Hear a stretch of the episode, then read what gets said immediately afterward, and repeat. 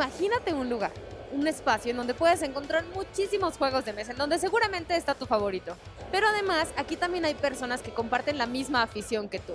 Juegos, dinámicas, torneos, premios especiales, acompáñenos a ver cómo se vive la mejor experiencia de juegos de mesa en México.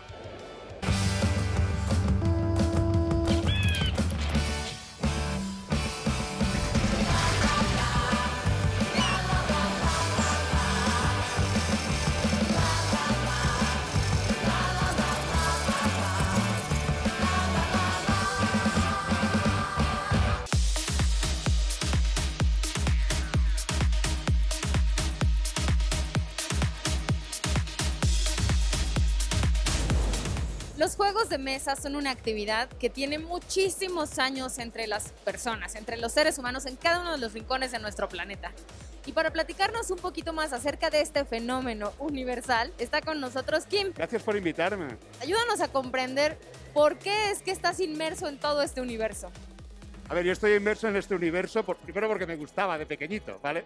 Pero lo que hago es uh, intentar explicar en todos los mercados donde estamos por qué la experiencia del juego de mesa contemporáneo es distinto a como era antes y por qué trae tantas cosas buenas y diversión a todo el mundo.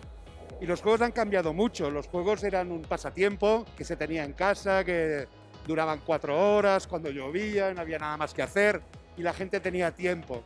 Ahora los juegos son más concentrados, no dependen tanto de los dados, sino de lo que tú decidas y además son mucho más cortos y repetibles porque se han adaptado a la sociedad de la interrupción, a la sociedad del móvil, del celular, bueno, la sociedad que tenemos ahora. Y el cambio es extraordinario y la gente como busca a situaciones donde poder estar fuera de las pantallas con la gente que aprecia, el juego pues es una solución fantástica. Que es una de las grandes cualidades de los juegos de mesa. Nos permite tener tiempo de calidad con las otras personas. Eso nunca va a cambiar. Cada experiencia de cada juego de mesa multiplica un montón de sensaciones. Por ejemplo, a mí, no sé tú, Kim, pero a mí me hace sentir súper inteligente. Cuando por fin entiendo un juego, cuando está avanzando, cuando algo está pasando, es muy emocionante. Porque ahora los, los juegos funcionan con toma de decisiones. Cuando ganas es súper retributivo. Y cuando pierdes quieres volver a jugar porque dices, es que en el turno aquel tendría que haber hecho otra cosa y tal. Y cada vez se aprende y cada vez hay una situación nueva y esto además compartido con gente con la cual estás ya lo hace una experiencia pues bueno, fabulosa.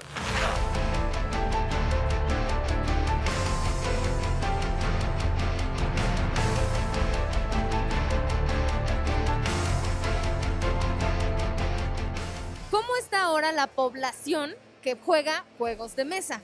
El centro de gravedad de los juegos hace 25 años eran o los juegos tradicionales familiares o eran los universitarios, chicos mayoritariamente, que encontraban esto una forma de evasión, como podría ser el deporte o cualquier cosa.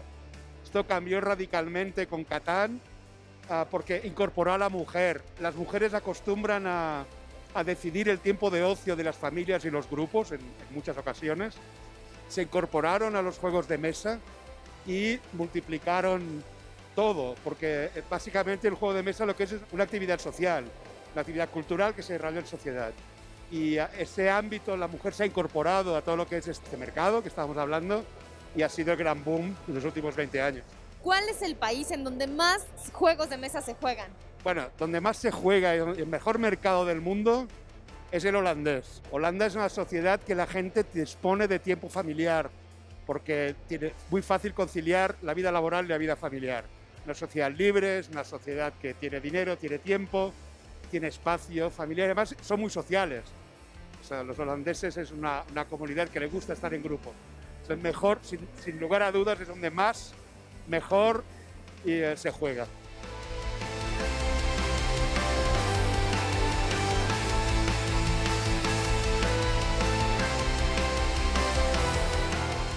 ¿Y el lugar en donde más juegos de mesa se hacen? Eso es Alemania. en Alemania están las mejores fábricas, la mayoría de los autores que han revolucionado el mercado. También es cierto que en Estados Unidos hay una industria muy potente, que es una industria más especializada, un jugador más duro, digamos, ¿eh? o, bajo licencia, más, juegos uh, sobre películas y sobre cosas de estas. El juego alemán es mucho más aséptico, está mucho más cercano a todo esto que te explicaba, ¿eh? de toma de decisiones, es más abstracto. Todos son buenos.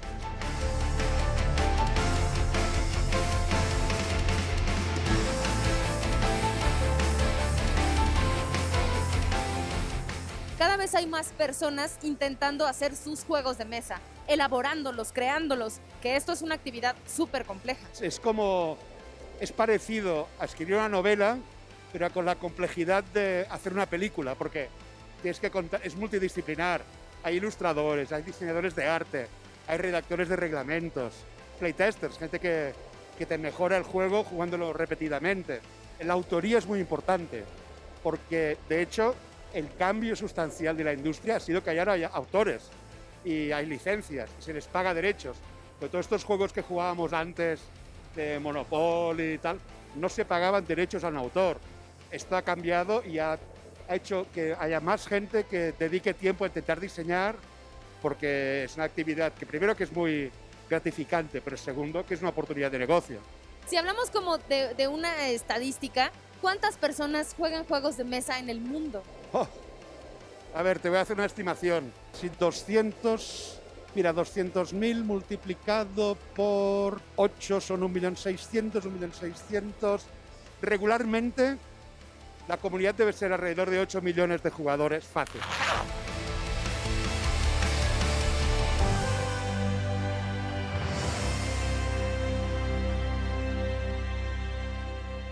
¿Qué es lo que tiene la dinámica? de sentarte a pensar y a establecer una relación con el otro en una dinámica que tiene reglas, porque esto también es padrísimo en los juegos de mesa. La gente se sienta a jugar por motivos distintos. Hay quien es competitivo, hay quien solo es social, hay quien le gusta divertirse por divertirse. A todo el mundo le gusta jugar. Lo que es cierto es que no a todo el mundo le gusta jugar al mismo juego. Por esto salen tantos juegos distintos, por esto es importante que la gente compre el adecuado también hay gente que le gusta jugar muchos juegos distintos, pero no en el mismo momento. No es lo mismo una cena de parejas, que juegas después de algo, que un fin de semana con tus amigos de universidad que juegas algo muy complicado, o que vienen tus sobrinos o estás con tus hijos una, o tus suegros un fin de semana, jugarás a otra cosa. Hay una variedad, esto es como las películas, como el cine, como la música, cualquier actividad cultural, que todo tiene su momento básicamente cuáles son los tipos de juegos de mesa que existen. Podemos dividir por complejidad o por muchas cosas. Voy a intentar hacer un, una cosa fácil. Tú tienes los juegos familiares, que son juegos que duran aproximadamente una hora y son para todas las edades y a todo el mundo les gusta. Tú tienes lo que se llaman fillers, que son juegos que duran 10, 15 minutos y se juegan entre juegos. Luego tienes el Wargame, que es mejor de los juegos del mundo. Esos juegos de guerra que requieren mucho tiempo de estudio, reglamentos y tal. Tienes los party, que es para grupos, que son juegos sencillos de explicar, que explicas muy rápido, pero puede participar mucha gente, y un montón de, de, de juegos distintos.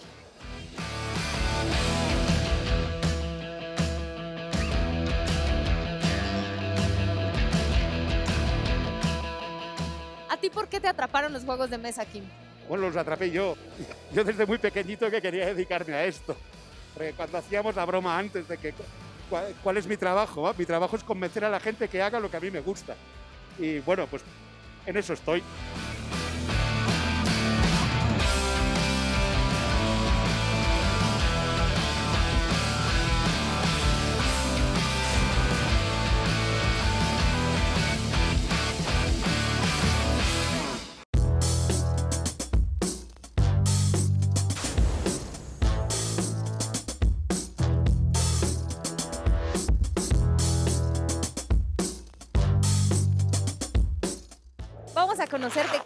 Se vive la experiencia de los juegos de mesa aquí en México.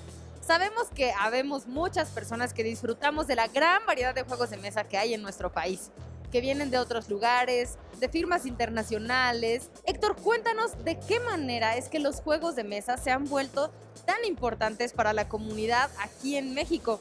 La verdad es que llevamos muchísimos años buscando todas las formas para poder hacer que las personas descubran que jugar es maravilloso. Y una de estas cosas nos ha llevado a crear este proyecto que ya lleva cinco años llamado Mega XP, que es este lugar en el cual todos podemos venir y encontrar un juego que nos guste. ¿De qué se trata este evento?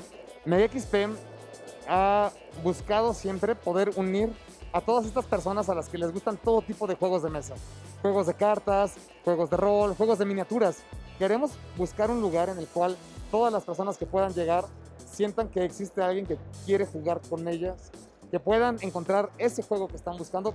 Siempre lo hemos dicho, a todo mundo nos gusta jugar, solamente tenemos que saber cuál es el juego adecuado.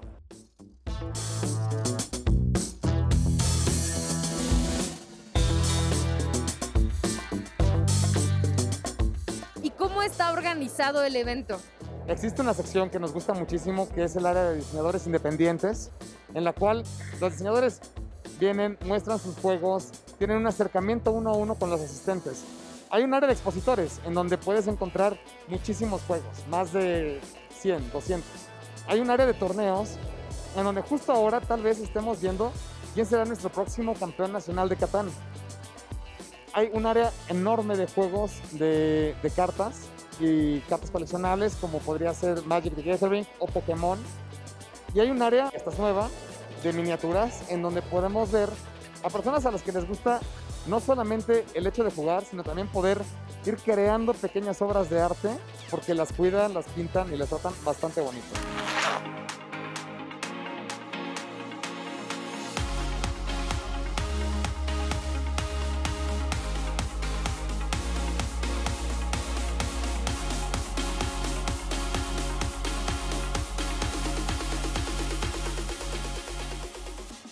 Y hablando, por ejemplo, de los juegos que están en proyecto, digamos, de nacer, ¿cómo es esta parte de la creación de los juegos que hay aquí en México? Hay muchísimas formas de hacerlo. Una persona se pone a probar su juego una y otra vez, a buscar que el diseño final sea bonito, que la mecánica funcione. Y ya una vez que está listo, viene aquí, busca personas que estén buscando este tipo de proyectos, alguna casa editorial, y busca que tenga sentido para que lo vean y digan, hey, esto puede ser bueno.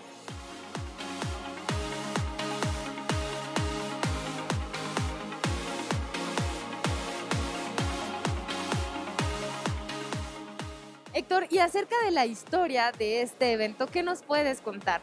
Pensábamos solamente en un lugar en donde pudieran haber muchas mesas para que los asistentes jugaran juegos de mesa. Así empieza la idea. Después, poco a poco, se han ido agregando y hemos ido agregando a más personas que han hecho que esto crezca, que se agreguen nuevos hobbies, que se agreguen nuevas áreas y también que pasemos de, ciertos eh, salones donde estábamos a ahora un salón mucho más grande, porque así como la comunidad ha crecido, Mega XP ha crecido también.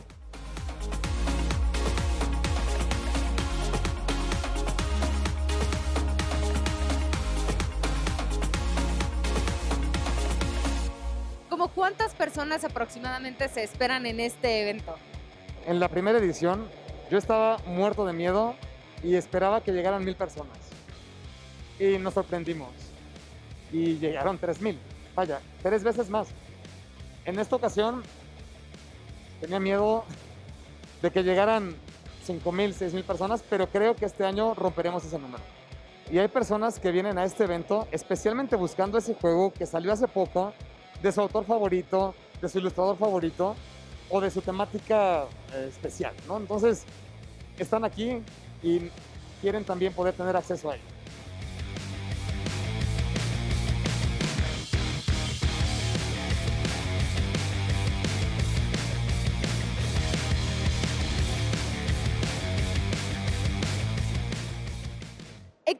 Ti, ¿qué ha sido toda esta aventura, todo este viaje de organizar un evento tan grande para la comunidad que juega juegos de mesa en nuestro país? Ha sido un proceso lleno de aprendizajes, de mucho crecimiento, pero principalmente de muchísimo agradecimiento a todas las personas que han ayudado a hacer que esto sea del tamaño que es ahora, que crezca, que jueguen, que se diviertan, porque incluso personas que asisten y se divierten han hecho algo por todos nosotros.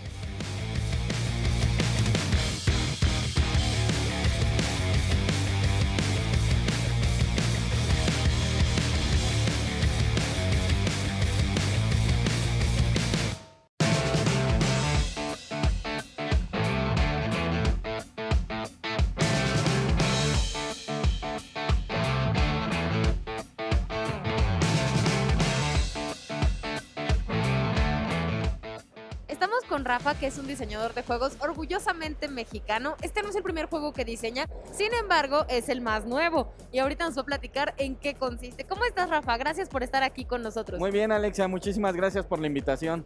A ver, cuéntanos, ¿de qué va este juego? Miren, este nuevo juego trata como una segunda oportunidad de evitar la conquista, ¿no? Nosotros representamos al pueblo mexica y la idea es que tenemos que invocar a los dioses para que nos ayuden a repeler a los conquistadores. Aquí el objetivo del juego es invocar a Quetzalcoatl. Si logramos invocar a Quetzalcoatl, ganamos la partida. Sin embargo, si los españoles logran su asedio final, destruyen la ciudad que está representada por esta vida que tienen los dioses, o capturan o matan a Moctezuma, perdemos la partida. ¿Cómo se desarrolla el juego? Bueno, el juego es eh, un, un, juego colaborativo. En este juego estamos jugando todos contra el juego que está representado por este mazo que son los españoles.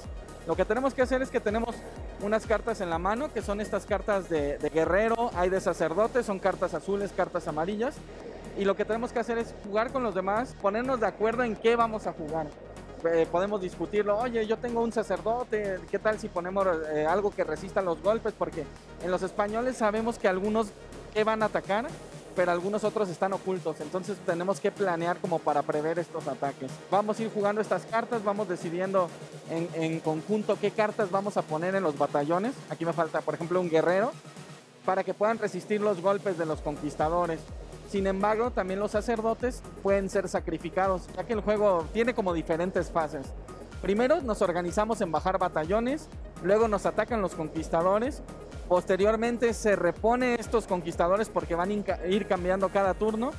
Y luego tenemos opciones de activar las, las habilidades que tienen nuestras cartas de guerreros, que nos pueden dar beneficios, juegan mucho con las cartas del Mictlán. Y posteriormente viene la fase en la que hacemos sacrificios.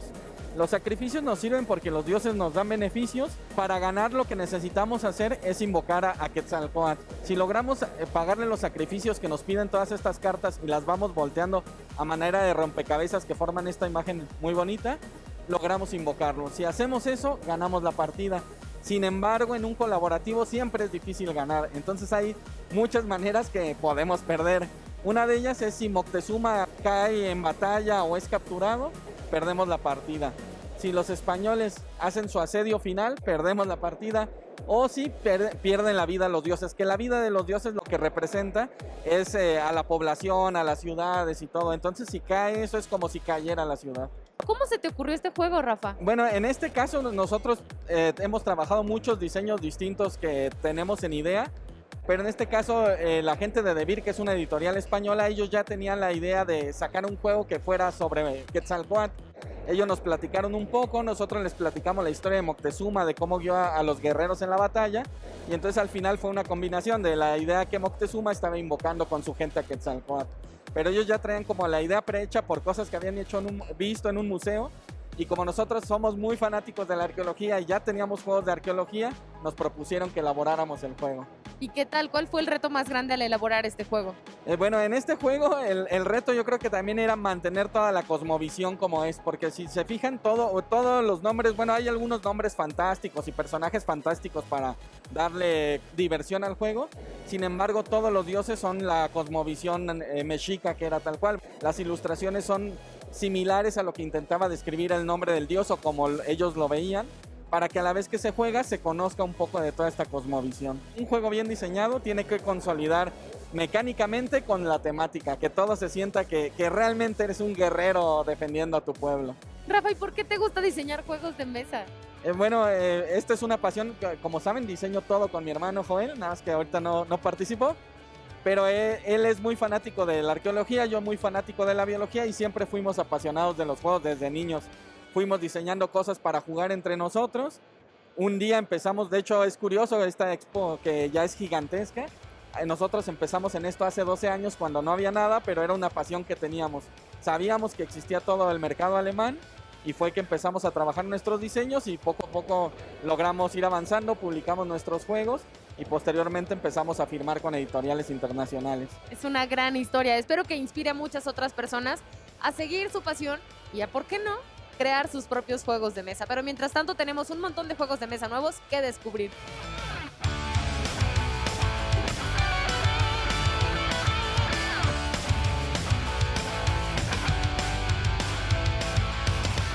Básicamente se pueden hacer juegos de mesa de cualquier tema. Lo único que necesitamos es mucha creatividad y mucha imaginación. Aquí está Ron con nosotros para platicarnos acerca de este juego de mesa que tiene un tema muy curioso. Cuéntanos, Ron, ¿de qué se trata este juego de mesa? Hola, eh, Las Mañas del Poder se trata de ganar las elecciones mexicanas. Tú eres uno de seis posibles partidos políticos, el RIP, el Berruga, el Perderé, el Bank, Arena y el candidato independiente. Tienes que ganar las elecciones ya sea logrando los, la mayor cantidad de votos. ¿Qué te inspiró para llevar a cabo este juego? A mí me gusta mucho el tema político y siempre, siempre me ha llamado la atención. A veces hago, tengo un canal de YouTube donde hago comedia política a veces, no siempre es el tema central. Entonces quería hacer una especie de cartón político jugable, de tal forma que tú puedas ser uno, encarnar un candidato y llevar a cabo todos los recursos y herramientas que utiliza un candidato político normalmente en México para poder valerse de ello. Dinero, propuestas de fondo y populistas y acciones. ¿Y cómo lo desarrollaste? O sea, ¿qué, qué pensabas para el, para el desarrollo de este juego? Fue un proceso, me tuve que asesorar con un, un equipo, un asesor político, un comediante político, un economista y una filósofa para ir dándole forma. En un principio realmente la primera versión era completamente diferente, incluso había un debate, hasta que se fue evolucionando en esto. ¿Cómo cuánto dura es una partida de este La juego? partida de este juego dura en promedio 30 minutos. Entonces, la verdad es un juego bastante fácil de aprender a jugar. En 5 minutos lees el instructivo y lo tienes. Y vas a encontrar mucha identidad mexicana y política dentro del, dentro del juego y la dinámica.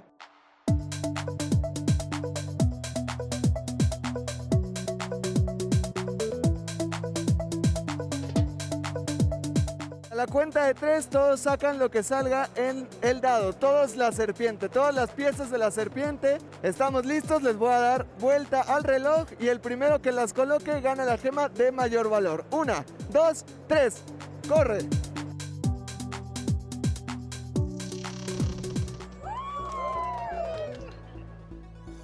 La magia de los juegos de mesa es que te permite interactuar con personas cercanas a ti y también conocer nuevas personas. Inténtenlo un día, de verdad. Jugar juegos de mesa es una de las mejores experiencias que nos podemos regalar. Regálense un día la experiencia de jugar un juego de mesa. Estoy segura que no se van a arrepentir y por el contrario, a lo mejor se quedan picadas o picados como nosotros aquí. Nos vemos la próxima.